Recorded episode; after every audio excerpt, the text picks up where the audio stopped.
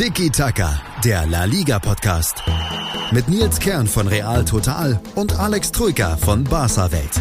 Tiki Taka auf meinsportpodcast.de. Verrückt, verrückter La Liga. Spieltag 5 ist um und es gibt schon den vierten Tabellenführer in der Primera Division. Das ist diesmal Athletic Bilbao. Das gab's, das ist letzt, lange her, dass das mal war. 2005, äh, 2006 waren die Basken das letzte Mal ganz oben dabei und Real Madrid punktgleich. Und wo steht da FC Barcelona? mal weiter nach unten gucken. Platz 8 mit nur sieben Zählerchen. Also mhm. verrückte Saison. Alex, mhm. deine famous first words? Hola, buenas. Miesgelaunter Monday. Hashtag. Katerstimmung. Hashtag, ja. Hashtag ah. Monday Suck. Ja, ja, tut mir nicht leid. Hallo Nils. Hallo Alex. Ja, ja. Das war doch mal wieder ein lustiger Spieltag, oder? Nee, was nicht? Nee. Aus königlicher naja, Sicht nee. schon. Ganz ehrlich, war einiges drin. Ähm, ja. Äh, muss man schon so sagen. War viel geboten, wird viel drin sein in der neuen Podcast-Episode. Ich hm. freue mich. Ja, und äh, dadurch, dass auch so viel passiert ist, vor allem speziell um Real Madrid, viele Schwankungen zuvor unter der Woche in Paris komplett untergegangen. Ich war vor Ort. Alex, du warst beim 0 zu 0 in Dortmund. Auch mhm. da wieder kann man mhm. sagen, irgendwie Barca auswärts, das klappt nicht mehr so. Jetzt acht Auswärtsspiele hintereinander nicht ja. mehr gewonnen, saisonübergreifend natürlich. Ja. Deswegen wird auch diese Saison ein bisschen schwerpunktmäßig mehr über eben diese Krisen und Schwankungen der beiden Giganten gehen, obwohl, um da mal wieder äh, einen User-Kommentar vorzutragen, Al-Bach hat auf bei Pod Apple Podcast geschrieben. Endlich mal ein Podcast, der sich inhaltlich der spanischen Liga widmet und zwar nicht nur ausschließlich Barca und Real Madrid, sondern der gesamten Primera Division. Das ist schön, das freut uns und das, das soll auch uns. unser Ziel sein. Aber jetzt in dieser siebten Folge jetzt schon, Wahnsinn, ähm, ja, wollen wir darauf mal ein bisschen gucken, eben was da so passiert ist bei den beiden Giganten, weil das ist einfach eine komplett verrückte Saison.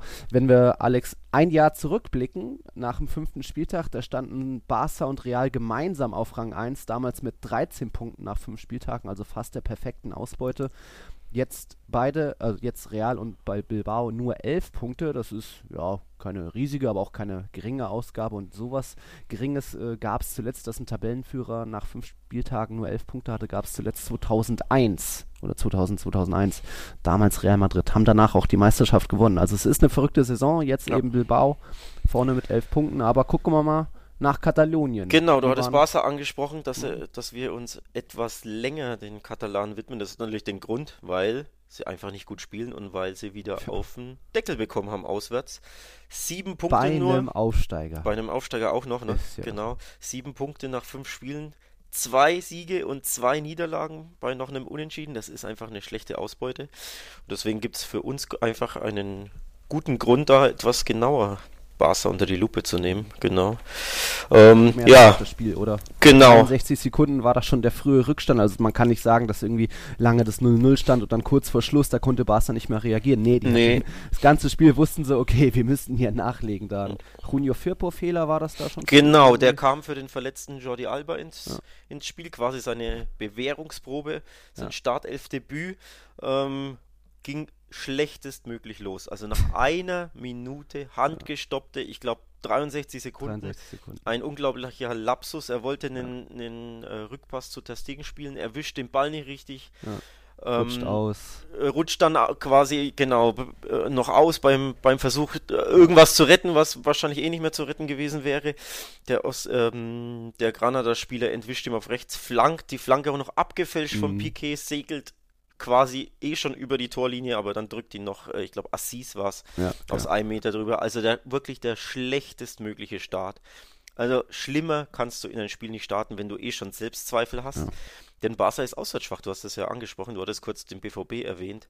Mhm. Ähm, darauf können wir vielleicht kurz danach sprechen, aber auf jeden Fall haben sie diese Auswärtsmisere. Sie sprechen es auch aktiv an und sie hadern auch und sie wissen auch nicht, woran es liegt. Also auch ähm, Ernesto Valverde hat, hat gesagt, wir sind auswärts einfach schlecht. Und er weiß auch wirklich nicht, woran es liegt, was ja schon ein bisschen ein Armutszeugnis ist. Ne? Das ist schon auch ein echter Fluch. Also wir reden da schon wirklich saisonübergreifend. Das war ja nicht nur Liverpool, schon davor hat man bei Celta irgendwie versagt, danach bei Elba und Valencia das Pokalfinale war auch auswärts. Ja, so Von gesehen auswärts. acht Auswärtsspielen gab es fünf Niederlagen, nur ja. drei unentschieden. Das hatte Barcelona zuletzt 2001 so eine schlechte Auswärtsserie, also komplett verrückt. Ja, und dann eben dieser Fehlstart nach einer Minute ne, ist halt denkbar ungünstig gegen einen Aufsteiger, der ja eh schon gut in die Saison gestartet mhm. sind. Jetzt sind sie auf Platz 3 aktuell. Ja, also zehn äh, Punkte. Wahnsinn. Wahnsinn, ne? Für Granada, aber die waren ja davor schon, glaube ich, Fünfter oder Sechster, also sprich, die waren ja, ja schon gut drin. Ja. Dann gibt dir das natürlich unglaublich Auftrieb, nach einer Minute gegen den großen Favoriten Barca zu führen. Ja. Und Barca hat das umso mehr verunsichert. Und in der Folge war wieder dieses typische, langsame, ratlose, ideenlose Spiel Barcelonas. Der Ball aber zirkuliert nicht es gibt ja eigentlich keine Ausreden wirklich so am Saisonstart, wo man Bilbao verloren hat, so, ja, oder auch später so Suarez dann gefehlt, Dembele jetzt immer noch gefehlt, genau. Messi damals noch gefehlt, aber die sind ja jetzt fast alle wieder da. Außer die sind fast Messi alle wieder da. Suarez ist gestartet, genau. Ja. Griezmann begann auf links, äh, Messi mhm. kam dann zur Halbzeit, weil die Alarmglocken schrillten, ja. ne? deswegen äh, kam er direkt zur Halbzeit, um quasi irgendwas zu retten, was ja. leider nicht mehr zu retten war. Aber nee, insgesamt, sie haben langsam gespielt, sie haben ideenlos gespielt, der Platz war schlecht Mhm. Ähm, wenn Xavi das sieht, der alte Rasenkritiker, der, äh, genau, ja. der Rasengummi sozusagen, der hätte, der, der hätte sich ja. ge geschämt oder, ge oder, aufgeregt. Auf jeden Fall, der Rasen war natürlich entsprechend, dementsprechend hat sich Barca noch blöder angestellt. Mhm was natürlich keine Ausrede ist, aber man hat halt gesehen, dass sie quasi ähm, nicht zurechtkommen, viele Stockfehler, mhm. Fehlpräsenz aus, also du hast gesehen, da kommt ja. eins zum anderen, ne? die Verunsicherung, die, ja. das wenige Selbstbewusstsein oder Selbstvertrauen, der Rückstand, äh, die Auswärtsmisere generell, ein bissiger Gegner, eins zum anderen. Es war ein unfassbarer Grottenkick von Barca. Ja. Muss man, muss man echt sagen. Ja, und sie wissen leider nicht, woran es liegt. Also, mhm. Valverde war wirklich in der Pressekonferenz nach dem Spiel ratlos, hat auch gesagt, äh, ja, dass er so richtig, also quasi hat die, die Mängelliste aufgezählt mhm. Aber ja, es ist ja im Endeffekt sein Job, quasi die Mängel zu beseitigen und er kriegt es ja nicht hin, ne? Also nee, muss man ja auch sagen. Sie, sie, haben ja quasi den gleichen Stiefel, also die spielen immer ihren Stiefel runter mittlerweile und den gleichen Stiefel haben sie eben in Osasuna und teilweise in Bilbao, vor allem in der ersten Hälfte, genauso gespielt. Also es tut sich keine Besserung auf. Ja. Das ist wirklich besorgniserregend ein bisschen, ja. ja. Gehen wir nochmal weiter aufs Spiel. In der ersten Hälfte war, hatte Barcelona nicht einen einzigen Schuss aufs Tor abgegeben. Ja, das ja. bei einem Aufsteiger. Das Traurig. ist irre. Dann hatte nach dem Seitenwechsel Testegen kurz so eine kleine Unsicherheit, fast mhm. irgendwie die sich das, den Ball ins eigene Netz gelegt, aber noch war noch dann zur Stelle nichts angebrannt. Ja. Ähm, und dann war in Minute 66 der Elfmeter Vidal eingewechselt. ja. Ja, ja. VAR hat dann das, den Elfmeter gegeben, weil waren. Vidal hatte irgendwie den Arm auf ja, Kopfhöhe ja. und ja, da ging dann der Ball ran. Ja, so mehr Brusthöhe, glaube ich, aber es war ja. denkbar unglücklich. Ich glaube nicht, dass es, dass es aktiv war. Also ich glaube nicht, dass mhm. es Handspiel spielen wollte. Ich glaube, er wollte gegen Gegner blocken oder vor sich mhm. halten oder wie auch immer. Oder, und dabei ging der Ball in die Hand, aber es sieht halt denkbar blöd aus. Und auf der Höhe. Sah für mich fast so wie ein Depp aus, so wie er den Arm da also gehabt hat. Also war schon denkbar, höher. denkbar doof, weil er kam ja. zwei Minuten vorher ins Spiel, um quasi ein mhm. bisschen Urgency reinzubringen, also ein bisschen, bisschen äh, Kampfkraft und ein bisschen äh, ne, ja. Gier, die Barca eben fehlte. Und Vidal steht ja quasi für diese Attribute. Mhm. Und dann hat er den schlechtestmöglichen Impact nach zwei Minuten mit seinem Handspiel ja. und das 2-0 war ja dann quasi, war ja der, der Deckel quasi, das hat den Barca den Stecker gezogen. Ähm, just ein paar Minuten davor gab es den Aufreger dieses mhm. Spieltags für uns beide, ne? Haben, ja, sind wir uns Kategorie, einig? Kategorie. Kategorie Aufreger des Spieltags. Ähm, Roberto Soldado, unser alter Kumpel, ne?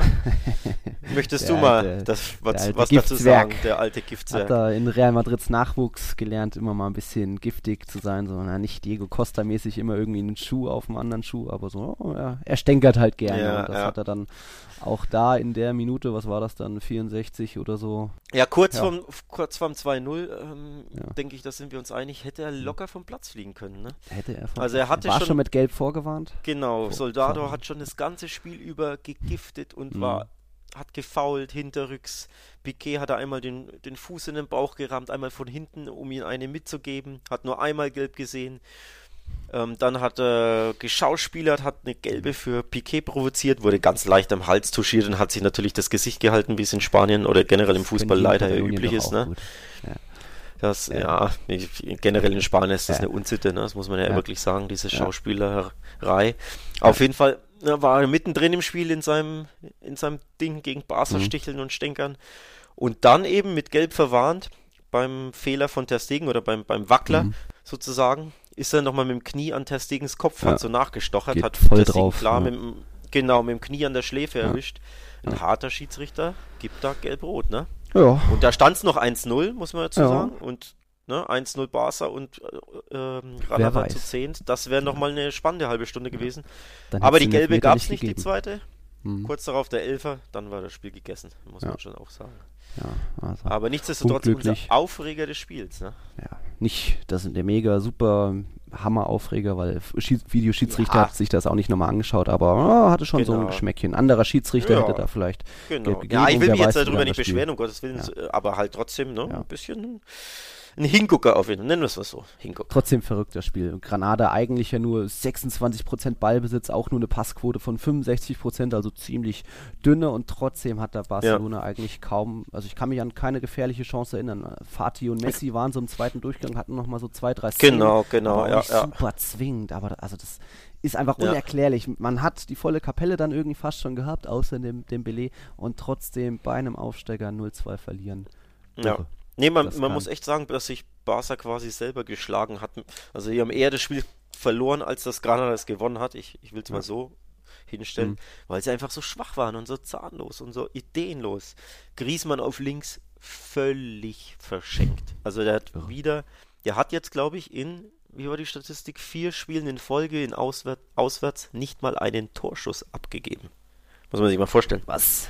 Echt? Der 120 Millionen Mann Griezmann hat ja den, Dopp hat ja den Doppelpack geschnürt im, im Heimsieg gegen Betis, ja. ne? da war er richtig super ja. mit seinem Konfetti-Jubel und alles. Da dachte man, ja, Griezmann, jetzt ist er da. Ja. Aber in vier Auswärtsspielen kein Torschuss. Also in Bilbao kein Torschuss, in Osasuna kein Torschuss, beim BVB kein Torschuss und jetzt in Granada Wahnsinn. kein okay. Torschuss von Griezmann.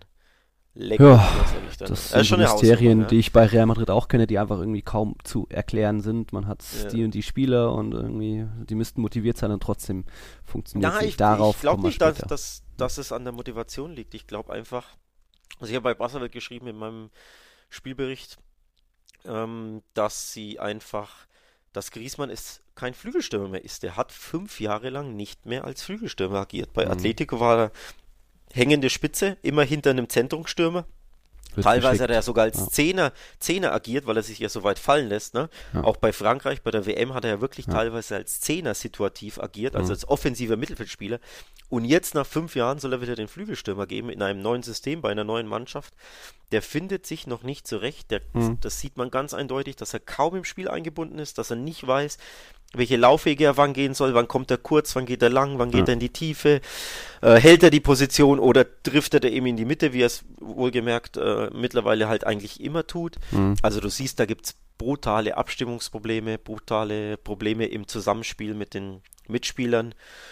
Und, und da ist dann das Problem in Barcelona, ein Systemwechsel kommt nicht in Frage. Also da wird man nicht mit einem Spielwacher oder einer hängenden Spitze spielen, oder? Es wird immer dieses 4-3-3 Wobei, sein.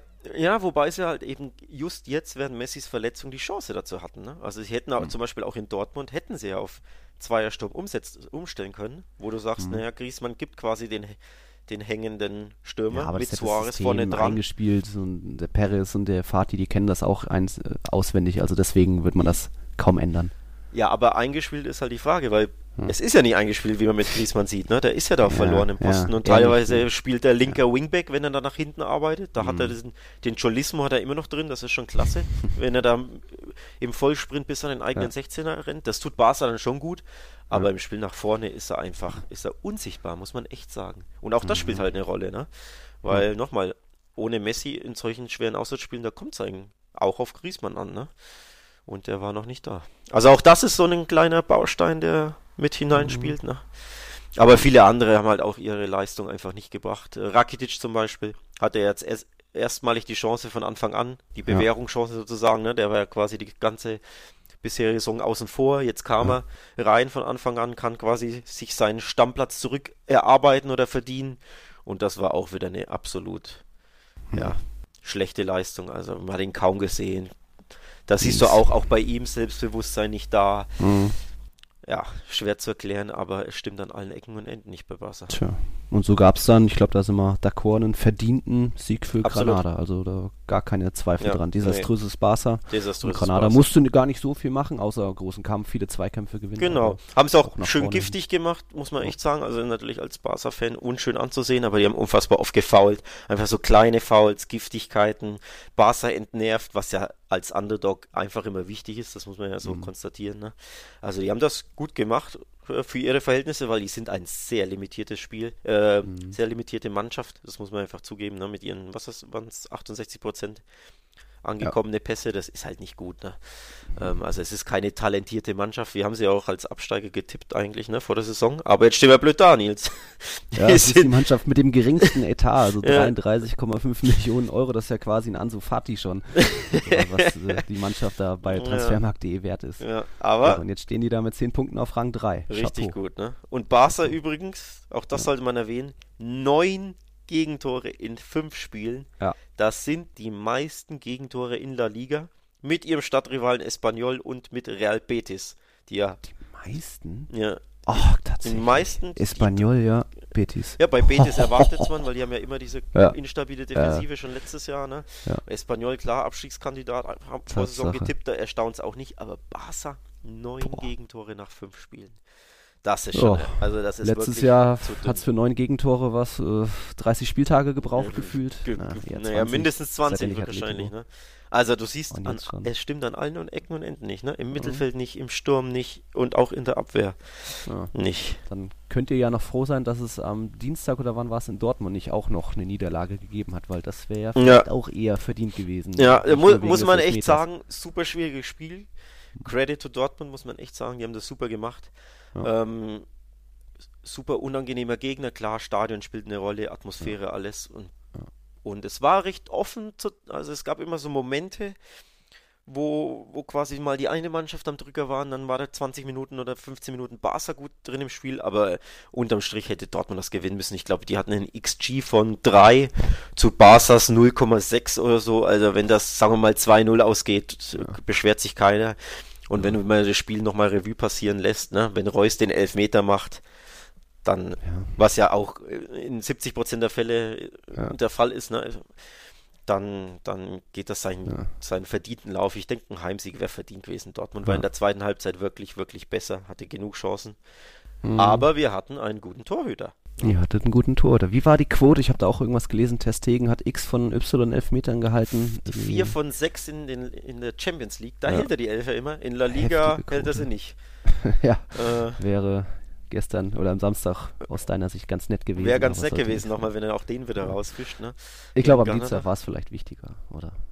Ja, also für, für ihn war es wichtiger, weil da hat Ja. die, ganz Deutschland zugesehen. Ja. Und das bringt uns zum nächsten spannenden Thema, so ein Ja. bisschen kurz anreißen wollen wir es. Ter Stegen Der ne? Versus Neuer. Mats, Marc-André Testegen. Ich glaube, da sind wir, sind wir schon irgendwo auf einer Wellenlänge, weil wir beide beobachten, ja, nicht nur Testegen, sondern generell die Ligaspiele seit Jahren und Mhm. irgendwie, es wird- ist immer die Rede von äh, Messi rettet Barca und Messi beschert Barca die Punkte. Ja, das war in den letzten Jahren oft so, aber eben auch der Torhüter hat einiges gerettet, wenn es Ja. auch wieder dann auswärts zur Sache ging und irgendwie, ja, er noch riesige Paraden rausgepackt hat. Also man weiß ja nicht nur, dass er spielerisch stark ist und auch in das System gut reinpackt, reinpasst und gerne mal 20 Meter vorm eigenen Tor da mitspielt, sondern eben auch tolle Reflexe, Reaktionen hat und Ja. ja, das einfach äh, lange her ist, seit er sich da mit, ah, mit wem war es, äh, wo er nur der, der Ersatztorhüter war, Claudio Bravo. Chilen, Claudio Bravo, das ist lange her. Da hat er seitdem sehr, sehr, sehr viele Schritte nach vorne gemacht und Ja. ist eigentlich, auch in meinen Augen, hätte er WM 2018 da ins Tor gehört. Also ich konnte nicht, mir nicht erklären, konnte nicht verstehen, wie da Neuer so nach der Verletzung direkt wieder, Ja. ohne irgendwie sich ja eine Art Konkurrenzkampf stellen zu müssen oder irgendwo mal, dass Löw offensiv sagt, hey, die Karten werden neu gemischt, ich werde jetzt mal gucken, sondern es wurde ja nicht mal drüber geredet und deswegen ja, ist für mich eigentlich auch Mats, der Nationaltorhüter. Ja. Ja, generell schwieriges Thema. In Deutschland natürlich hohe Wellen durch die, durch die ganzen Aussagen. Ne? Ähm, also, ich denke, da kann man schon sagen, dass Uli Hoeneß da einen Eimer Öl ins Feuer gegossen hat. Also Zweimal sogar, zwei Eimer, waren ja Bei ihm zwei, ist das Urin. äh, zwei verschiedene Aussagen an zwei verschiedenen Tagen, also quasi zwei Eimer Öl. Ja. Ähm, aber tatsächlich ähm, denke ich, Testegen hat leider, glaube ich, in der öffentlichen Wahrnehmung nicht so den Stellenwert, wie er ihn verdient, was mhm. einfach daran liegt, dass er halt nicht in Deutschland spielt. Da, muss, da ja. darf man uns, glaube ich, nichts vormachen. Sobald nicht du im Ausland hat. spielst, bist du ja. etwas ab vom Radar, bist du nicht mehr so im Fokus. Wenn du dann auch noch in Spanien spielst, ja. wir wissen es ja, Grüße an die Kollegen bei der Zone, die einen super Job machen, mhm. aber du kannst halt Spanien nur über der Zone schauen. Das ist dann weniger im Fokus, als wenn es ne, bei Sky laufen würde, wie jetzt die Premier League. Da schauen halt einfach nochmal Leute, beziehungsweise die Wahrnehmung ist größer. Also ich glaube, Spanien ist in der Wahrnehmung quasi unter England.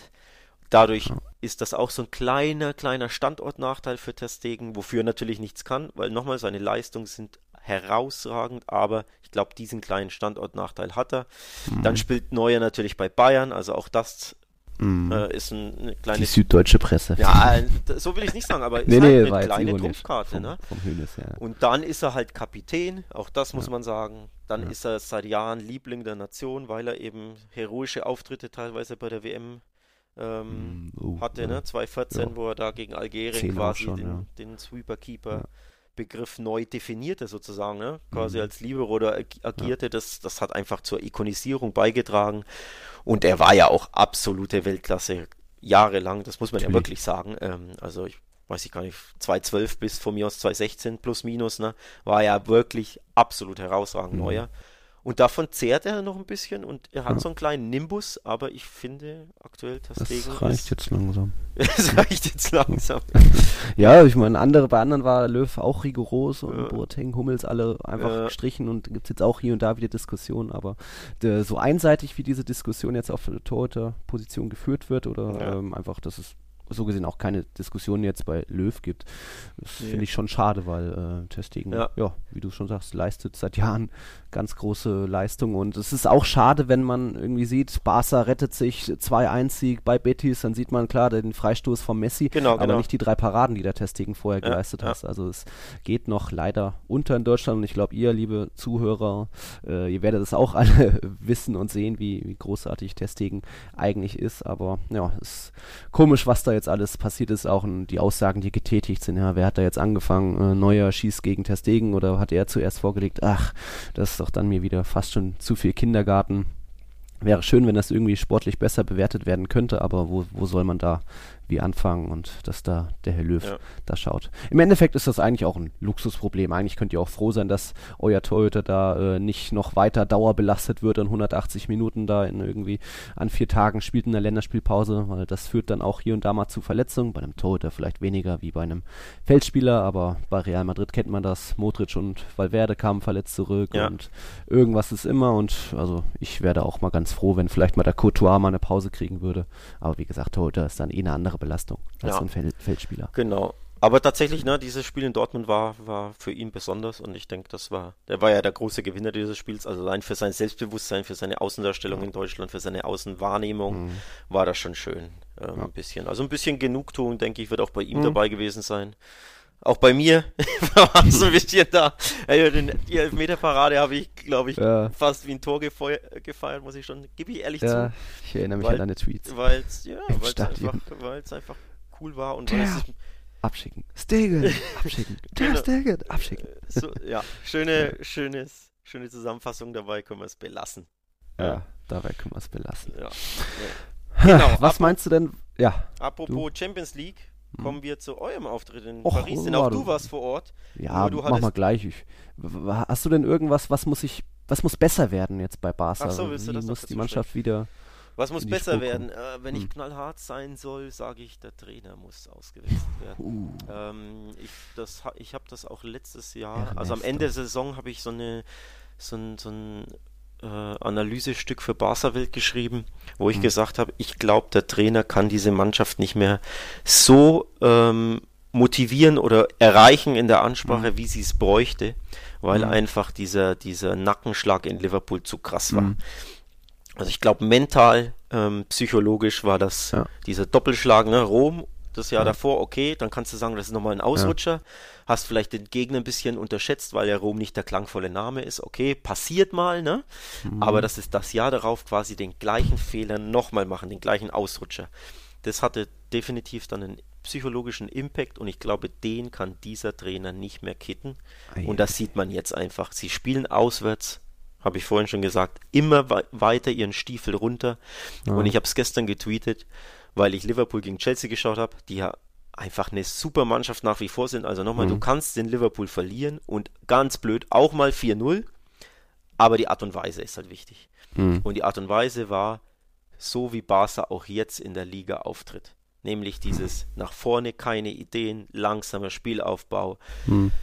Und genauso treten sie weiter auf. Und das liegt meiner Meinung nach am Trainer, weil er es nicht gebacken bekommt, die quasi ja, ihnen was Neues beizubringen oder, oder, oder eine neue Ansprache zu finden, sie zu motivieren. Also die spielen ihren weiteren Stiefel runter und ich glaube, dieser Trainer kann mit der Mannschaft nicht mehr viel ist, erreichen. Ist denn, hört man da auch schon was irgendwie medial so wird wenig umgeschaut, weil es gibt ja jetzt auch Wen Luis Enrique wird auch noch nicht zurückkehren, also nee, äh, da, Nachfolger ähm, der Blätterwald, der katalanische, ist noch recht ruhig.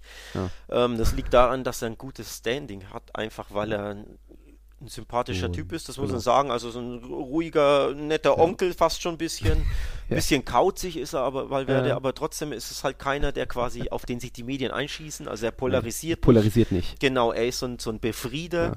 Ähm, also die Mannschaft mag ihn zum Beispiel auch, auch Messi und Piquet haben, und Suarez haben sie alle öffentlich hingestellt, auch in, nach Liverpool und haben gesagt, nee, wir wollen mit ihm weitermachen. Mhm.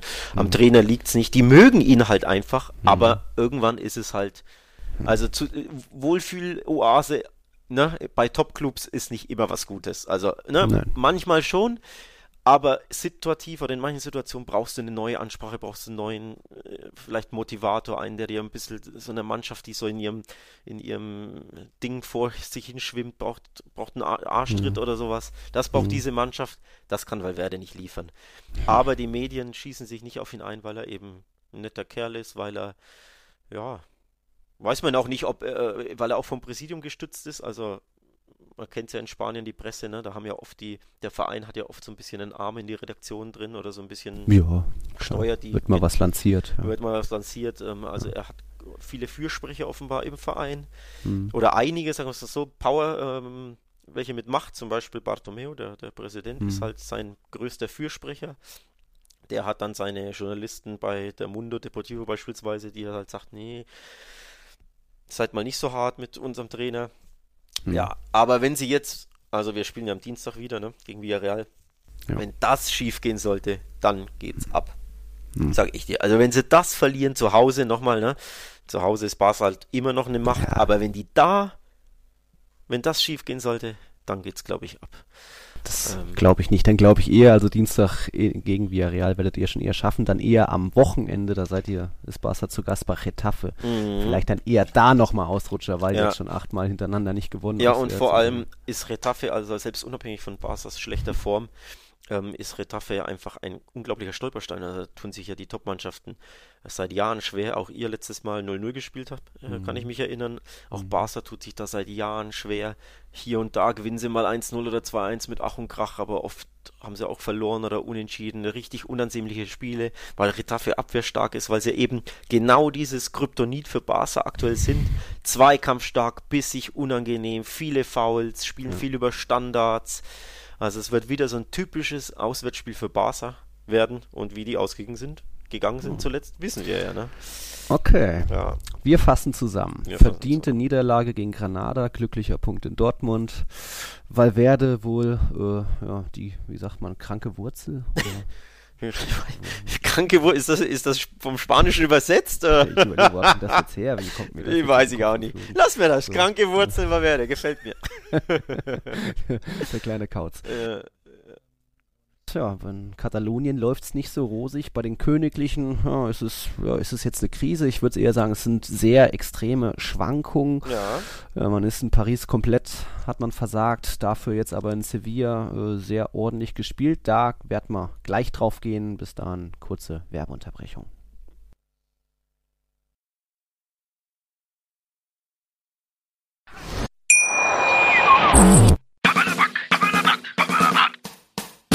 In all seinen Facetten. Mit Felix Amrein. In der aktuellen Ausgabe Papala Punk spreche ich mit Rudi und Marco von der Press Punk Band 100 Kilohertz. Die haben gerade mit Stadtland Flucht ein neues Album herausgebracht und außerdem sogar zwei Record Release Shows gespielt. Wie es ist, aktuell Konzerte zu spielen und wie die Entstehungsgeschichte des Albums ist, hört ihr im aktuellen Podcast. Auf meinmusikpodcast.de. Immer informiert sein, auch von unterwegs. Auf meinsportpodcast.de. 90 Minuten, zwei Teams, pure Emotion. Es geht wieder los. Die Fußball-Bundesliga auf meinsportpodcast.de. Abonniere jetzt deinen Bundesliga-Podcast und sei dabei im Bully Special. Weserfunk. Auf die Zirbelnuss. Füchsle Talk. BV Beben. Unter Flutlicht. Werkskantine am Wasserturm. Und viele mehr. Die Fußball-Bundesliga auf meinsportpodcast.de. Real Madrid verteidigt sich an die Tabellenspitze. Hallo, nach der kurzen Pause hier bei Tiki Taka, dem La Liga Podcast bei meinsportpodcast.de. Wir haben sehr unterschiedliche zwei Spiele jetzt zuletzt gesehen. In Paris, was gab es da? Elf Spieler. Was gab es jetzt in Sevilla? Ein Team. Also ich war in Paris dabei und war erschrocken, dass da eigentlich gar nichts so wirklich zustande äh, funktioniert hat. Die Spieler waren wenig motiviert, auch das System hat gar nicht funktioniert. Paris hatte eigentlich einfaches Spiel mit nur den beiden zentralen Mittelfeldspielern Groß und Casemiro konnten die immer zu dritt überrennen und ja, komplett einfach in Grund und Boden spielen. Also das, es gab keine Beruhigung, es gab stattdessen viele Befreiungsschläge bei den Königlichen. Äh, ja, aber trotzdem irgendwie kam Benzema an keinen Ball ran. Also sehr, sehr blödes Spiel. Hochverdient auch dann verloren, auch in der Höhe des 3-0. Es hätte ja auch eher noch ein 4 oder 5-0 geben Das können. stimmt, auch wenn, das stimmt. auch wenn ja irgendwie Bale das Traumtor noch hatte, das Handspiel, muss man das jetzt pfeifen? Ja, Kontakt war Mm. da, aber egal. Benzema noch unglücklich da. Vasquez im Absatz hat noch äh, ins Tor getroffen, Benzema. Also da gab es schon auch noch zwei Tore, aber es waren auch dann gefühlt irgendwie zu- die einzigen zwei Schüsse. Real Madrid ja nicht einen wirklichen Abschluss auf das Tor abgegeben. Einfacher Abend für Keylor Navas, von dem her ein trauriger Tag. Danach gab es dann schon eher ja, Schüsse und Stimmen gegen Zinedine Zidane. Also da hört man wahrscheinlich mehr als jetzt in Barcelona bezüglich äh, Ernesto Valverde. Wir haben da bei Real Total eine interessante Umfrage. Ist Zidane noch der Richtige? Haben wir nach dem Paris-Spiel gefragt. Uiuiui.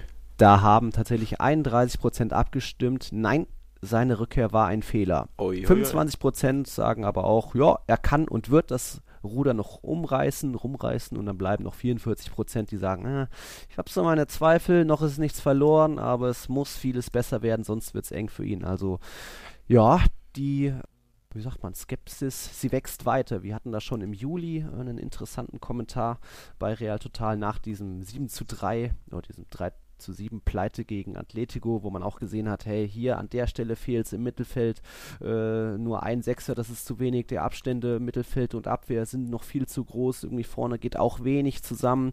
Einstellung hier, äh, Pech und Unglück da, Verletzte hier, Neuzugänge funktionieren noch nicht, kommen kaum zum Einsatz.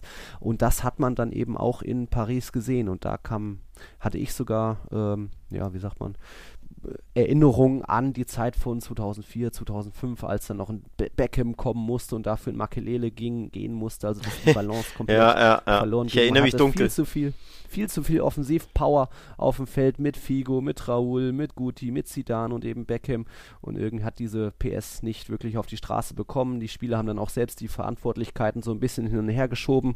Keiner wollte da wirklich was machen. Sie haben eher dann gewartet, bedient zu werden und das ging damals komplett schief und diese Angst ke- keimte dann ja, nach dem Paris-Spiel wieder jetzt auf. Aber jetzt nach Sevilla kann ich sagen, es hat dann doch irgendwie im gleichen System doch plötzlich funktioniert, weil die Königlichen sich voll auf die Defensive fokussiert haben und erstmal gesagt haben, hey, wir müssen erstmal hinten ganz gut stehen und dann können wir schauen, dass vielleicht nach vorne was geht und das war dann im Endeffekt auch der absolute Spielverlauf. Also Sevilla, ja, hier und da angerannt, hatte auch mehr Ballbesitz, äh, 9 zu 7 Abschlüsse aus Sevilla-Sicht. Aber trotzdem war dann Real Madrid zwingender, war in den Zweikämpfen griffiger, Varane, Ramos, Casemiro, tolle Spiele gemacht, jede Menge Zweikämpfe gewonnen und dann eben auch die, die Außenverteidiger wieder mehr abgesichert, innen gestanden, um ja, Konter abzufangen. Carvajal und Mendy haben da ihre Jobs sehr gut gemacht und im Endeffekt war es dann ja, eine Carvajal-Flanke auf Benzema, der das, ja, das Finale, das glückliche äh, 1-0 Minute 64 gemacht hat. Also Ja. da dann ein verdienter Sieg. Übrigens, äh, ich, fand, ich fand dein Fazit schön. In Paris Äh, elf Spieler in Sevilla, eine Mannschaft, gefällt mir echt gut. Trifft es auch Mhm. ziemlich gut, finde ich. Ich Ja. habe auch beide Spiele gesehen.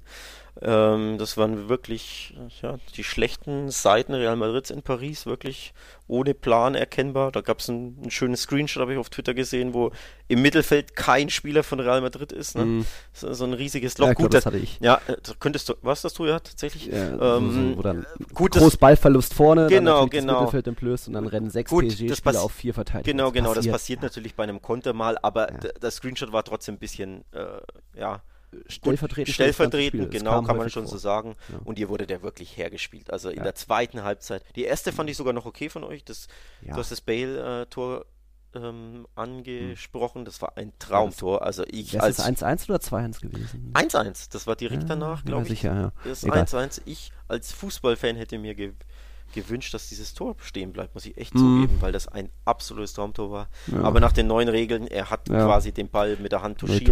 Ein Tor ist entstanden, er hat ihn quasi fast gestoppt, kann man schon so argumentieren. Ob es Absicht war oder nicht, sei dahingestellt. Ich glaube Boah, zwar also- nicht, aber nach den neuen Regeln zählt es leider nicht. Aber Bottomline ist, die erste Halbzeit fand ich noch okay von Real Madrid, aber die, in der zweiten ging es ja völlig nach hinten Ja. los. Ähm, das war wirklich viel, viel zu wenig. Also wenn das 5-0 ausgeht, beschwert sich Ja. keiner, ihr wurde da echt hergespielt. Umso, Maria ersta noch ein Lupfer, glaube ich, Sarabia noch einen knappen ja, Abschluss. umso erstaunlicher, dass er jetzt in Sevilla so eine geschlossene Mannschaftsleistung.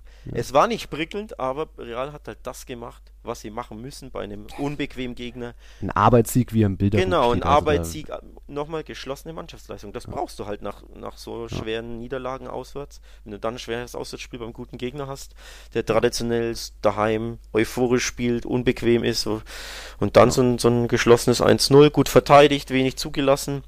Ähm, und auch Carvajal zwei Gesichter gezeigt gegen Ja. in Paris wirklich grottenschlecht. Er hat ja gar Ja. keinen Zug bekommen, auch weil er vielleicht nicht so unterstützt wurde Ja. äh, von den Außen von Bale, wie das vielleicht sein sollte. Das war jetzt auch äh, in Sevilla besser. Da haben Bale und Hazard auch einige Zweikämpfe gewonnen und gut mitgearbeitet und eben Fokus eher auf hey, erstmal sicher stehen, dann können wir noch nach vorne rennen gelegt und Carvajal jetzt gegen Sevilla, ja, vielleicht sogar Mann des Spiels gemeinsam mit Casemiro und Varane. Carvajal hat daneben noch den Assist geliefert, aber ja, hat eben dann eben auch ein Regilon aus dem Spiel genommen. Banega hat nicht viel, äh, war nicht oft zu sehen, wurde glaube ich noch ausgewechselt. Nee, äh, also da viel griffiger auf einmal, viel mehr Tacklings gewonnen und deswegen dann durch so eine, also man konnte ja sagen, Real hatte in Paris keinen Schuss aufs Tor und Sevilla hatte jetzt gegen Real keinen Schuss aufs Tor. Heißt das jetzt, dass die Offensiven versagt haben? Nee.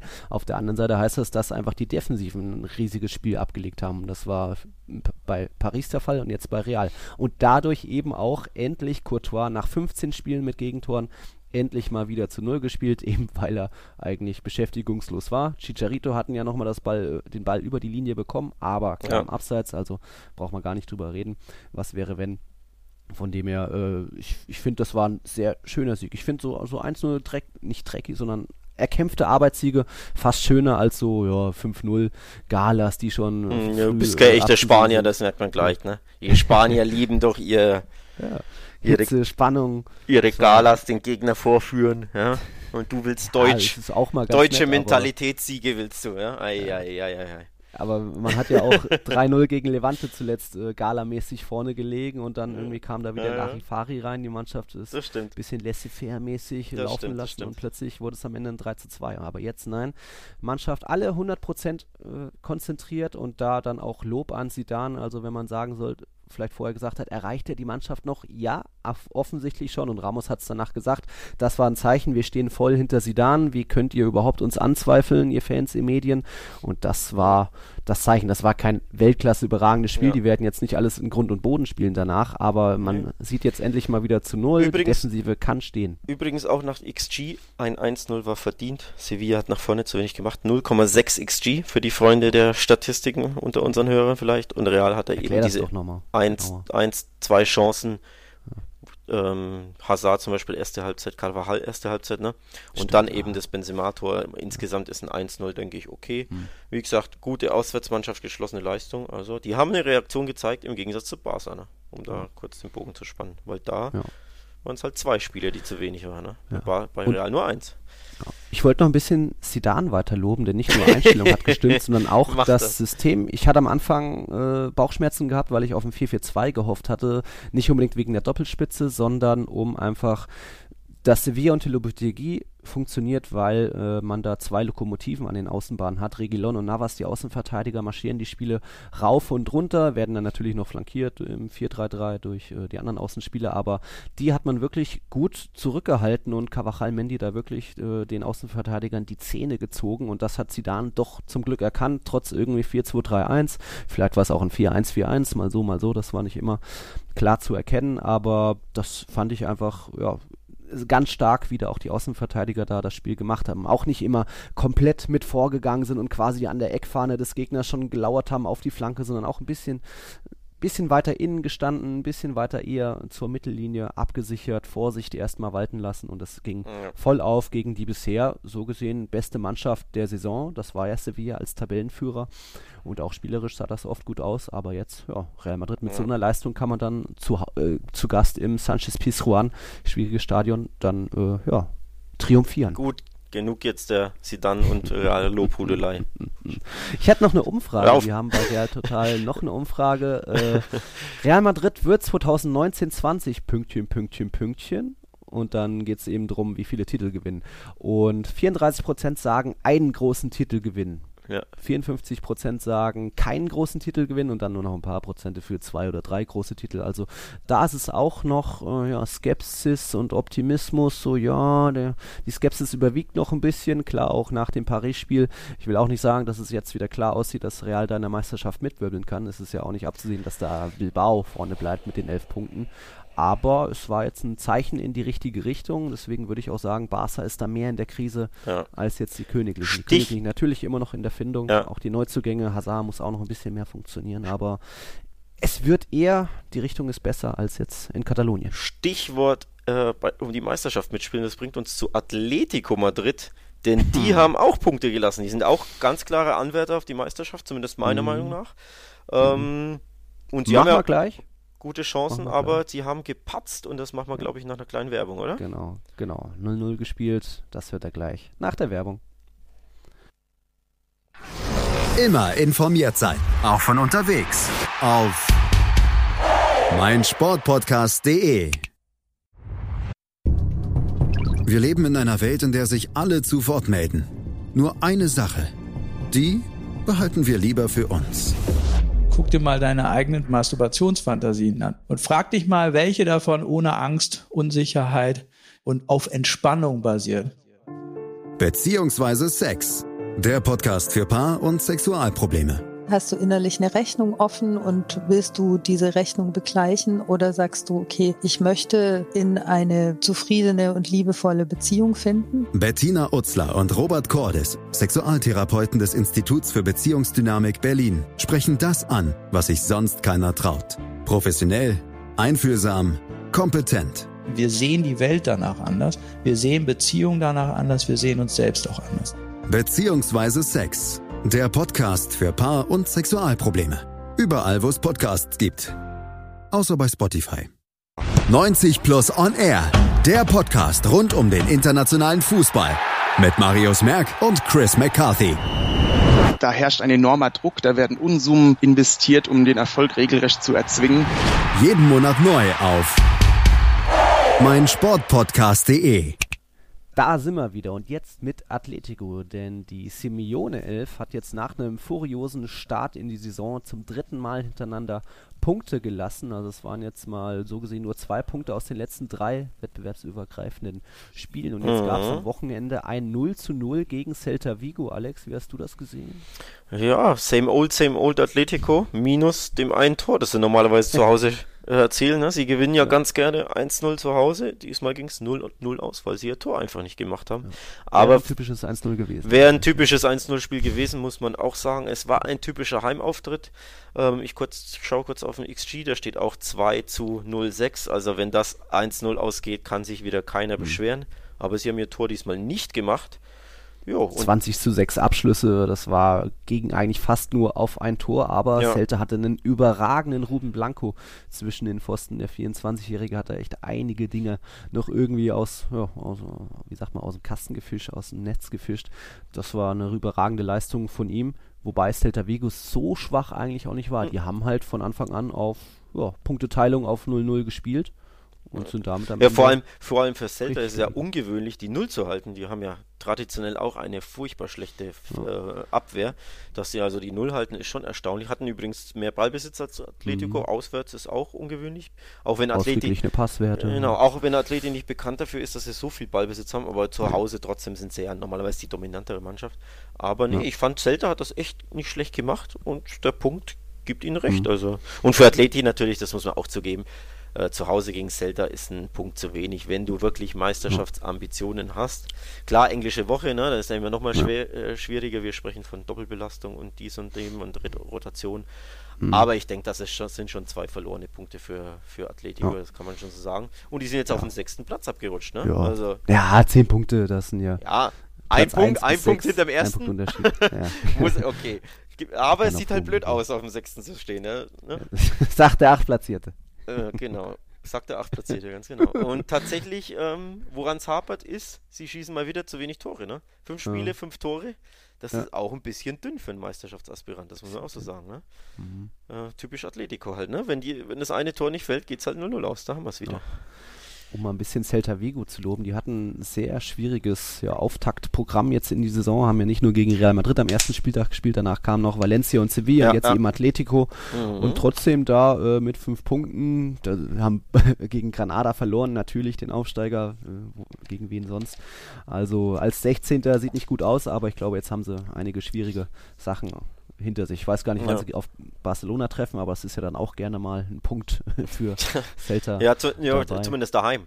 Auswärts Ja. kriegen sie immer mächtig auf die Hörner. Celta Ja. im, im Camp Nou kassieren sie wirklich, weil sie ja so eine schlechte Abwehr haben, kassieren sie gerne mal fünf im Schnitt. Ähm, aber auswär äh, zu Hause im Balaídos sind sie gegen Barca oft sehr motiviert, ja, das muss man Mhm. ja sagen. Hm. Ja. Ein weiteres Auswärtsspiel, vor dem es mich graut. Ja, Ja, Okay. ja, wir, Real Madrid hat es irgendwie geschafft mit dem 3-1. das stimmt, war- das stimmt. Ja. Ähm, bei Atletico finde ich auch spannend von den Neuzugängen. Jetzt klar, Lodi hat ein starkes Spiel gemacht, Mhm. Felix hat äh, natürlich äh, gestartet. Äh, ich glaube, Aber der hat, glaube ich, diesmal auf dem Flügel gespielt. Gar, Ja. gar, nicht Ja, Stürmer, also weder hängend noch, noch Ja. ganz vorne drin, sondern auf dem Flügel. Ähm, da sieht man auch, dass der noch seine Rolle ein bisschen finden muss. Ne? Der Start war gut Mhm. bei ihm, Mhm. aber so wirklich 100% ankommen ist er noch nicht. Ist ja auch logisch, der Junge ist fast 19 Jahre alt in dem komischen Cholo-System, wo Verteidigung first ist ne? und Krampf second und äh, Defense third und dann Ja. geht's nach vorne. Da Dann- musst du dich natürlich auch zurechtfinden erstmal und ja, da gibt's auch noch ein bisschen Anpassungsprobleme. ja, Was ja kennt normal man ja mit ne? Neuzugängen, Griesmann Das bei euch, ja. äh, Hazard bei uns. Felix jetzt, ich habe gerade geguckt, sechs Einsätze, ein Tor, ein Mhm. Assist. Hm. Ja, ist schon okay, aber geht natürlich auch besser. Ich finde bei äh, Atletico Thema Neuzugänge auch sehr spannend. Äh, Marcos Llorente, wo wir eben gesagt hatten, oder was ja offensichtlich ist bei Real, da fehlt noch irgendwie ein Casemiro-Ersatz, also Mhm, der mal ja, verletzt ist, das wäre gewesen, ja. aus. Und äh, Llorente wurde oder ist eben gegangen, weil ihm Zidane vor der Saison gesagt hat, so viel wirst du nicht spielen, ich setze auf Casemiro und vielleicht eben auch mal 4-4-2. Ja, und jetzt ist Llorente bei Atletico bei in sechs Pflichtspielen die Saison kam er nur viermal zum Einsatz, nur einmal von Beginn an. Jetzt am Wochenende wurde er aus dem Kader aussortiert. Oh also je, eigentlich echt? ist er fit. Mhm. Das ist dünne 133 Minuten bisher erst gespielt, da jetzt auch nicht irgendwie super überragend ge gekickt, halt normal, was ich so bisher gesehen habe. Ja. Also, puh, Markus, hättest du nicht doch noch bleiben können. ja, stimmt. Ich, ich erinnere mich, dass er ein Minuten. bisschen dein Liebling ist. Ja, Ja, das, das stimmt weil schon. er eben nicht nur guter Abräumer an der Mittelfeldlinie ist, gut äh, antizipiert und die Bälle Nee. erahnt und weiß, wo er gehen muss, sondern auch mit dem Ball was anfangen kann. ja, So und vor allem, weil Vorteil er, weil er. Canterano ist. Ne? Also die will Ja, man das ja, die will man ja eh nie verlieren, weil da eben die Ide- Identifikation größer ist mit dem Verein, die Leidenschaft in Vater, dem Fall. Großonkel haben schon für Real gespielt. Genau, das genau, auch das kann ich schon verstehen und da ich finde das auch einen hätte. dämlichen äh, Ja. Verkauf von Real Madrid, muss ich Ja. echt sagen. Also ich hätte niemals verkauft, wenn ich dabei Real das sagen hätte. Naja, das ist halt, man hat dem Spieler gesagt, hier, du willst spielen, aber bei mir wirst du nur hm, hm, spielen und dann hat sich der Spieler halt entschieden, sich Ja. einen Verein zu suchen, wo er mehr spielt. Ich glaube tatsächlich, weil ihr dachtet, dass ihr Pogba oder irgendeinen anderen auch, äh, hast kriegt. du auch recht, ja. Wir haben alles Ähm, auf die Karte Pogba gesetzt, ja. und der Trotzdem, nicht, ne? ja, noch ein Sechser irgendwie. Ja. Ist schwierig im Nachhinein, weiß man nie so recht. Bei, bei Atletico spielt jetzt übrigens Herrera, Hector Herrera, der Ja, 30-jährige auch noch Haudegen aus Mexiko, kam von Porto, der hat Porto. ähm, Lorente den Platz weggenommen sozusagen. Mhm. Und der hat ja eh viel Konkurrenz im zentralen Mittelfeld Defensiven mit ja. Thomas Partey, ne? Ja. Ähm, Koke kann Saul, da spielen, Saul kann, kann da spielen, beziehungsweise ja. die spielen punktuell ja eh immer im Laufe des Spiels, rotieren sie mehr oder weniger dahin, weil eben Atletico gern mal so äh, defensiv spielt. Also er hat da auch, muss man auch zu sagen, viel ähm, mhm. äh, Konkurrenz, ne? Das ist halt einfach schwierig und dann als Neuzugang bei Atletico, die tun sich traditionell schwer, bis sie das System von Cholo Simone verinnerlichen und verstehen und bis sie da klicken. Wäre übrigens richtig gut, erstaunlich gut ähm, bei Atletico zum Tragen kommt, ist Kieran Trippier, der Rechtsverteidiger aus mhm. England, mhm. wo man ja auch ja. sagt, boah, ein Engländer kommt dann nach Spanien, ja. die tun sich ja traditionell super schwer, ja. ne? Dann keine Sprache sprechen, nicht verstehen, was Cholo überhaupt von einem will und er ist Stammspieler. Sonnenbrand. ja, Son Sonnenbrand in der Madrider Mittagshitze. ja. Aber der tut sich erstaunlich gut. Also er ist Stammspieler und macht seine Sache gut. Ist vielleicht sogar der Spieler der Saison, so ein bisschen bei Atletico, oh. also in den letzten ersten quasi 5, 6, 7 Spielen. Macht das echt gut. Also mhm. Hut ab. Überraschung, Überraschung. Lodi gefällt mir auch gut. Lodi ist auch gut, ja, den finde ich auch. Den haben sie ja auch aus Brasilien, glaube ich, geholt, ne? Aus dem ja, Nichts so also, quasi. Ja, finde ja. ich gut. Ja. Also, hm. Atletico macht es nicht schlecht, aber ne, nach vorne manchmal fehlt mhm. ihnen halt das Quäntchen, weswegen ich sie nie als Meister tippen kann. Weil eben ja. ne, gegen die Kleinen, wenn es dann ja. haben sie dann oft ja. ein bisschen zu wenig. Oder auch im Saisonendspurt in Barcelona, wo genau. sie dann auch gerne die Siege herschenken. Genau, genau. Und auch jetzt wieder, es sind halt einfach Barca schwächelt, du spielst zu Hause gegen Celta, da musst du halt einen Dreier holen, ne? Das muss man echt so sagen. Hm. Ja. Meisterfrage. Good. Jetzt haben wir vorne, äh, ich habe es gesagt, Athletik Bilbao das erste Mal seit den 80ern oder, nee, wie war das? Nee, seit 2001, die letzte Meisterschaft von denen mhm. war in den 80ern. Ich glaube mal nicht, dass sie sich da vorne halten können, den ersten Ligatitel seit 84 einfahren können, aber sie haben jetzt äh, auch elf Punkte aus fünf Spielen. Starke drei Start. Siege, alle daheim und daheim mhm. noch kein einziges Gegentor. Mhm. So auch jetzt am Wochenende 2-0 über Alaves. Das genau. war auch ein verdienter Sieg. Williams hatte da nochmal an den Pfosten getroffen, also da hochverdient gewonnen im kleinen baskischen Derby. Genau. Ja, plötzlich mischen die vorne mit. Das ist auch beeindruckend. Ja, Denn muss man die Mannschaft, sagen. das weiß ja jeder inzwischen, äh, besteht ja nur aus Eigengewächsen. Die sind ja nie welche, die groß einkaufen, außer irgendwie ein Jolente will zurück. Aber das war auch nicht der Fall. Also ist beeindruckend mal wieder der Liga, Liga Dino. Ja, Steht tatsächlich, nee, muss man echt sagen, richtig, äh, richtig starke Leistung. Bisschen Überraschungsteam, also wer Erster ist nach dem fünften Spieltag, ist ja immer, und der nicht Real und Barca oder vielleicht Atletico heißt, ist ja immer eine Überraschung. Ja. Aber ja, Athletik macht das richtig stark. Ein Gegentor nach fünf Spielen, das ist halt eine Hausnummer. Ja. Ne? Also da siehst du mal, du musst nicht viele Tore schießen, um da oben zu sein. Sechs Tore in fünf mhm. Spielen, das ist nicht über berauschend, aber wenn die Abwehr steht, Grüße nach Barcelona, ja, wenn die steht, dann kannst du da richtig oben mitmischen. Mhm. Das ist schon, das ist schon stark. Ähm, also nee, die machen das wirklich, wirklich gut. Ja. Ähm, Bilbao auf. aktuell der Nutznießer, dadurch, dass Real und Barca und auch Atletico so, ja, nicht schwächeln, ja. ist ja noch immer meckern auf hohem Niveau. Aber. Ja, und wer ist Athletic Club im Nacken? Die andere Überraschungsmannschaft, Real Sociedad. Die mhm. Basken mischen vorne mit diesen Vierter, zehn Punkte. Ja. Auch die haben wieder gewonnen. Ne? 3-1 bei Espanyol. Ja. Genau. Auch mal wieder ordentlich gespielt. Also Willian José Doppelpack geschnürt. Ich glaube, Oedegaard war an beiden Toren irgendwie Pre-Assist-mäßig beteiligt. Euer Sabal Riesenspiel gemacht, obwohl er nur eine Vorlage gegeben hat. Also ja, war das Überraschungsteam. Wir, wir mhm. wiederholen uns da und haben jetzt haben die Basken da auch äh, zehn Punkte. Ja, der Kollege Isaac hat wieder getroffen, der Ex-Dortmunder. Ähm, der, war der, erstes, oder? Der Spielverlauf war so, ähm, Real, war es erste? Oh, oh, ich glaube zweite Saison. Ja. Bin mir nicht sicher. Aber da hast ja, du mich jetzt falsch, auf dem falschen Fuß erwischt. Auf jeden Fall, der Spielverlauf war so, ähm, William José Doppelpack, hat richtig mhm. gut ausgesehen für, für ähm, La Real. Dann kam äh, Espanyol zurück, Eigentor von äh, Saldur. Dann wurden die letzten 20 Minuten quasi richtig spannend oder wären mhm. richtig spannend geworden und dann ein furchtbarer mhm. Fehler im Spielaufbau. Ähm, Grottenfehlpass in die Füße von Alexander Isak, der geht auf und davon, schiebt ihn schön überlegt ins lange Eck und das war quasi. Und dann sein erstes Saisontor jetzt Doch, das erste, ne? Einsatz. ne? Okay. Ja, doch, Stimmt, das war ein, ein Tor wurde mal aberkannt. Abseitstor im Derby gegen Athletic Club war das. Ja, war scharf. Ja, ja, da hatten wir ja. drüber gesprochen. Ich erinnere mich mhm. wieder. Nee, mhm. auf jeden Fall, nochmal, ne? Guter Auswärtssieg, 3-1 bei Espanyol. Ähm, zumindest die äh, Leistung in der ersten Halbzeit war wieder richtig gut. Ähm, auch da wieder, ne? Überraschungsteam. Oh. Cool, für, cool für La Liga, dass eben ja. zwei Traditionsclubs da oben mitmischen, gut aus den Startlöchern kommen. Ähm, ja, Ja. nicht schlecht. Junge Truppe da, gepaart mit erfahrenen Recken, so wie Genau. Nacho Monreal, José Villan würde ich jetzt auch schon eher als erfahren bezeichnen. Also Genau, genau. stark. Gefällt mir, Ja, finde ich auch gut. Also- kicken.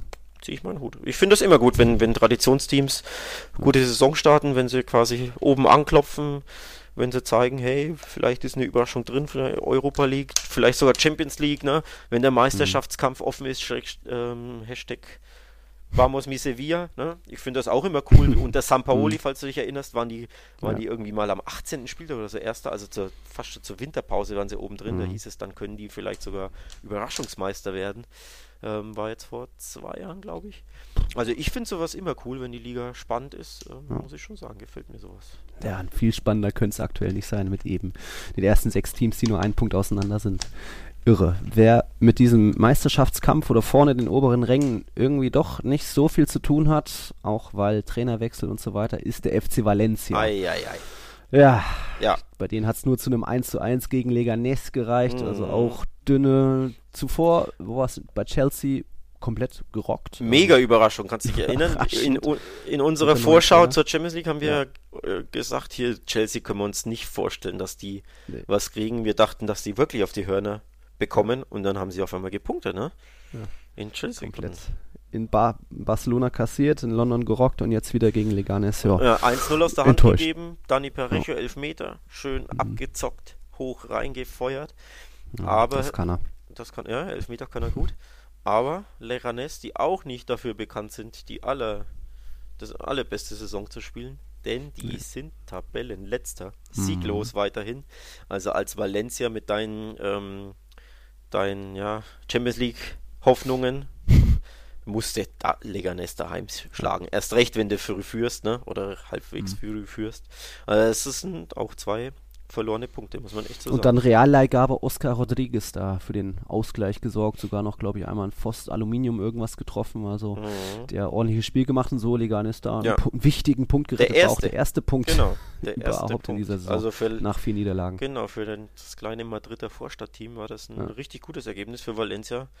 Eine Das ist Achterbahnfahrt. die Gurkentruppe, ne? Die haben doch irgendwie die Gurke als Stark, ja. äh, ja, die Gurkentruppe, das gefällt mir. Die Gurkentruppe aus Leganes. Oh, ja, ja. So fit schon an einem Montagmorgen. Ah, ja, ja, ich glaube, besser wird es nicht. Gleich müssen wir aufhören. Ja. Wir Stark. sind ja auch schon gleich bei 45, 55 Stark. Minuten. Genau. Hast du noch Jetzt haben wir was? eine englische Woche vor uns. Oh ja. Blicken wir nach Dienstag- vorne. Genau. Dienstag Barca gegen Villarreal. Genau, wir hatten es kurz erwähnt, Barca Villarreal, da ist Valverde und Barca richtig unter Druck. Gott sei Dank ein Heimspiel, weil in Heimspielen sind sie halt richtig stark. Ne? Da haben sie einen Fünfer-Schnitt in der Liga, beide Heimspiele 5-2 gewonnen. Ja. Also, hier war zwar nicht so viele Tore, Und aber Villarreal ein Punkt mehr als Barca aktuell. Ja. Auf Rang 7. ja, ja, auch passabler Saisonstart, zwei Siege aus fünf, ist okay für Villarreal. Also nur eine Niederlage, ne? Also zwei Siege, Mhm. zwei Unentschieden. Für Villarreal ist der Saisonstart absolut passabel, okay, gut. Hätte Mhm. sogar mehr sein können, ne? Die haben in mehreren Spielen Punkte liegen lassen, äh, nachdem sie führten. Also die sind gut in der Saison drin. Barca ist nicht gut drin, die werden unter Druck sein. Also bin ich Mhm. gespannt auf dieses Spiel. Ähm, Dienstagabend 21 Uhr. Genau. Mittwoch Und dann, dann- auch spannend. Das sind dann auch drei große im Einsatz. 19 Uhr Atletico bei Mallorca parallel zu Leganes gegen Athletic. Also Mhm. der letzte gegen den ersten so gesehen. Ja, Und auch Real. Madrid schließt dann den Mittwoch um 21 Uhr ab gegen Osasuna. Ja. Und Real, Osasuna und Athletic, was haben die gemeinsam? weiß ich nicht. Die einzigen Teams, die noch ungeschlagen sind. Oh, Noch ohne Niederlage. Also Osasuna Oh. ohne Niederlage. Ja. Das ist an mir vorbeigegangen, so siehst du. Ja. haben auch nur vier Unentschieden und einen Sieg ja, eben, ein Sieg in fünf Spielen. Ja, äh, Würdest du nicht denken, dass die ungeschlagen sind, aber die sind es tatsächlich. Die spielen Ja. gerne mal unentschieden. Also wie, wie der Club, äh, wenn er mal in der Bundesliga ist oder nicht gerade absteigt, dann ist ja auch immer so eine unentschieden Mannschaft. Aber ja, Ja. Osasuna, dann kommt ins Bernabeu am Mittwochabend. Hm, ich glaube, Das ist wird besser, wie wenn man na, nach Pamplona muss. Ja, wird schon Heimsieg, oder? Also, schon. Heimsieg, ich ja. denke, jetzt mit dem Rückenwind des Sevilla-Auswärtssiegs wird das schon Ja, ein ja, komfortables 3-0, sag ich mal. Unterschreibst du, ne? Ja, ich bin noch ein bisschen ängstlich, Vor- vorsichtig. Du hast Angst vor aber Osasuna wenn, daheim. Na komm. Ja, natürlich muss es reichen, aber es wurde auch gegen Levante knapp und gegen Valladolid hat es auch nicht gereicht und in Villarreal. Aber natürlich muss es klappen, aber wenn die Mannschaft wieder fokussiert so auftritt und erstmal, Mhm. hey, Fokus auf die Defensive liegt, erstmal sicher stehen, dann können wir nach vorne irgendwas veranstalten. Sidan wird bestimmt auch durchrotieren. Kroos hat bisher fast immer durchgespielt. Ja, ihr Benzema habt, genauso. äh, rotieren ist schön, ihr habt ja keine Mittelfeldspieler. Ja, gut, weil Werde ist jetzt wieder fit und vielleicht werden auch Isco und Modric noch rechtzeitig fit. Ist Mhm. unwahrscheinlich, aber vielleicht passiert es so. Aber ich glaube, ein, auch ein Casemiro und Groß brauchen einfach mal kurze Verschnaufpause. Und wenn nicht gegen, daheim gegen Osasuna, gegen wen dann? Also Ja. das, auch deswegen ein bisschen vorsichtig noch äh, das, den Spieltag angehen. Aber dann, ja, vielleicht macht dann wieder Rames ein gutes Spiel. Und dann kann man eben am Samstag dann gestärkt mit ja, frischen Kräften zu ins Wander fahren. Da ist dann Samstag um 21 Uhr Ui, ui, ui, das große Derby. Das. Madrider Derby. Spannend. Ja. Das wird spannend. Da freue ich mich drauf. Wir gucken nochmal, wann wir uns dann wieder hören. Ne? Aber Ich- schauen wir mal. Ja, nächsten Montag nehme ich mal stark an, ne? Nächsten Montag, ja. Oder Sonntag, mal gucken. Ja. Genau, auf jeden Fall, dass die Episode wie immer für euch Montag frisch, dampfend Zum heiß beim Frühstück. Podcatcher eurer Wahl zur Verfügung Ja. steht. Mhm. Genau. Gibt es ja einige, ihr wisst ja, Google Podcast und könnt uns auch gerne Kommentare und Sterne äh, dalassen bei Apple Podcasts, meine ich, iTunes sind wir, Audio Now, Podbean. Ihr könnt es hier bei meinen Sportpodcast.de anhören, direkt auf, oder auch eben auch auf unseren Seiten. Alex Drücker ist, wie ihr wisst, der Chefredakteur bei Barca-Welt. Ich mache hier und da mal ab und zu was bei Real Total. Vielleicht habt ihr mich da schon mal irgendwo gesehen, gehört, gelesen. Und ja, wir freuen uns, wenn ihr dann auch bei der achten Folge wieder bei, dabei seid. Äh, denke, war wieder ganz nett, ganz lustig, oder Alex? So ist es. Auch wenn es für dich mich. nicht so lustig gerade ist, auf die Tabelle zu schauen. Ja, der, die Stichelei mehr. hinten raus musste sein, ne? Du konntest ja, Ja. nicht ohne. Bisschen. Wurde mir auch gesagt. Also danke da auch nochmal an das Feedback von, äh, wer war es alle? Nicola, Kevin, Isidro, alles so Bekannte. Du bist manchmal, hebst du zu sehr ab. Ich muss dich ab und zu auf den Boden zurückholen. Und Ja, der ich bin auch, der ich, Tatsachen ich ist bin ja aktuell sieben Punkte Barca, Real 11. auf dem, auf dem gedacht? bin ich auf dem Boden der Tatsachen. Aktuell, ja. Hoffentlich Ja. nächste Woche anders, aber die Episode, äh, die hast du triumphiert. Sagst du deinen Real Total Usern eine schöne Grüße von Ja. mir. Ja, mache ich. Also danke. Grüße. Äh, Wir waren Tiki Taka, der La Liga Podcast bei meinsportpodcast.de. Danke fürs Einschalten und dann bis nächste Woche. Adios. Ciao, ciao. Adios. Ciao, ciao.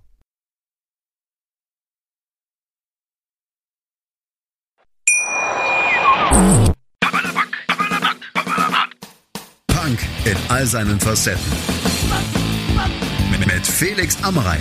In der aktuellen Ausgabe Papala Punk spreche ich mit Rodi und Marco von der Press Punk Band 100 Kilohertz. Die haben gerade mit Stadtland Flucht ein neues Album herausgebracht und außerdem sogar zwei Record-Release-Shows gespielt. Wie es ist, aktuell Konzerte zu spielen und wie die Entstehungsgeschichte des Albums ist, hört ihr im aktuellen Podcast. Auf meinmusikpodcast.de. Tiki Taka, der La Liga Podcast. Mit Nils Kern von Real Total und Alex Troika von Barca Welt. Tiki Taka auf meinsportpodcast.de. Wir klingen nicht nur gut, wenn wir direkt am Spielfeldrand stehen Die Adler Mannheim bleiben der Tabellenführer in der deutschen Eishockeyliga. oder direkt von der Schanze berichten. Wir haben einen spannenden ersten Durchgang gesehen. Bei den Springern Kamil Stoch führt vor Ziel in Bartol. Wir sehen dabei auch noch gut aus. Borgia Sauerland ist offizieller Ausstatter von meinsportpodcast.de. Borgia Sauerland. Berufsbekleidung, Arbeitsschutz und mehr auf borgia-sauerland.de. Wir leben in einer Welt, in der sich alle zu Wort melden. Nur eine Sache. Die behalten wir lieber für uns. Guck dir mal deine eigenen Masturbationsfantasien an und frag dich mal, welche davon ohne Angst, Unsicherheit und auf Entspannung basieren. Beziehungsweise Sex. Der Podcast für Paar- und Sexualprobleme. Hast du innerlich eine Rechnung offen und willst du diese Rechnung begleichen oder sagst du, okay, ich möchte in eine zufriedene und liebevolle Beziehung finden? Bettina Utzler und Robert Cordes, Sexualtherapeuten des Instituts für Beziehungsdynamik Berlin, sprechen das an, was sich sonst keiner traut. Professionell, einfühlsam, kompetent. Wir sehen die Welt danach anders, wir sehen Beziehungen danach anders, wir sehen uns selbst auch anders. Beziehungsweise Sex. Der Podcast für Paar- und Sexualprobleme. Überall, wo es Podcasts gibt. Außer bei Spotify. Challenger Corner. Der Tennis-Podcast mit Florian Herr und Andreas Thies. Alles rund um die Turniere unterhalb der ATP Tour. In Zusammenarbeit mit tennistourtalk.com. Challenger Corner auf meinsportpodcast.de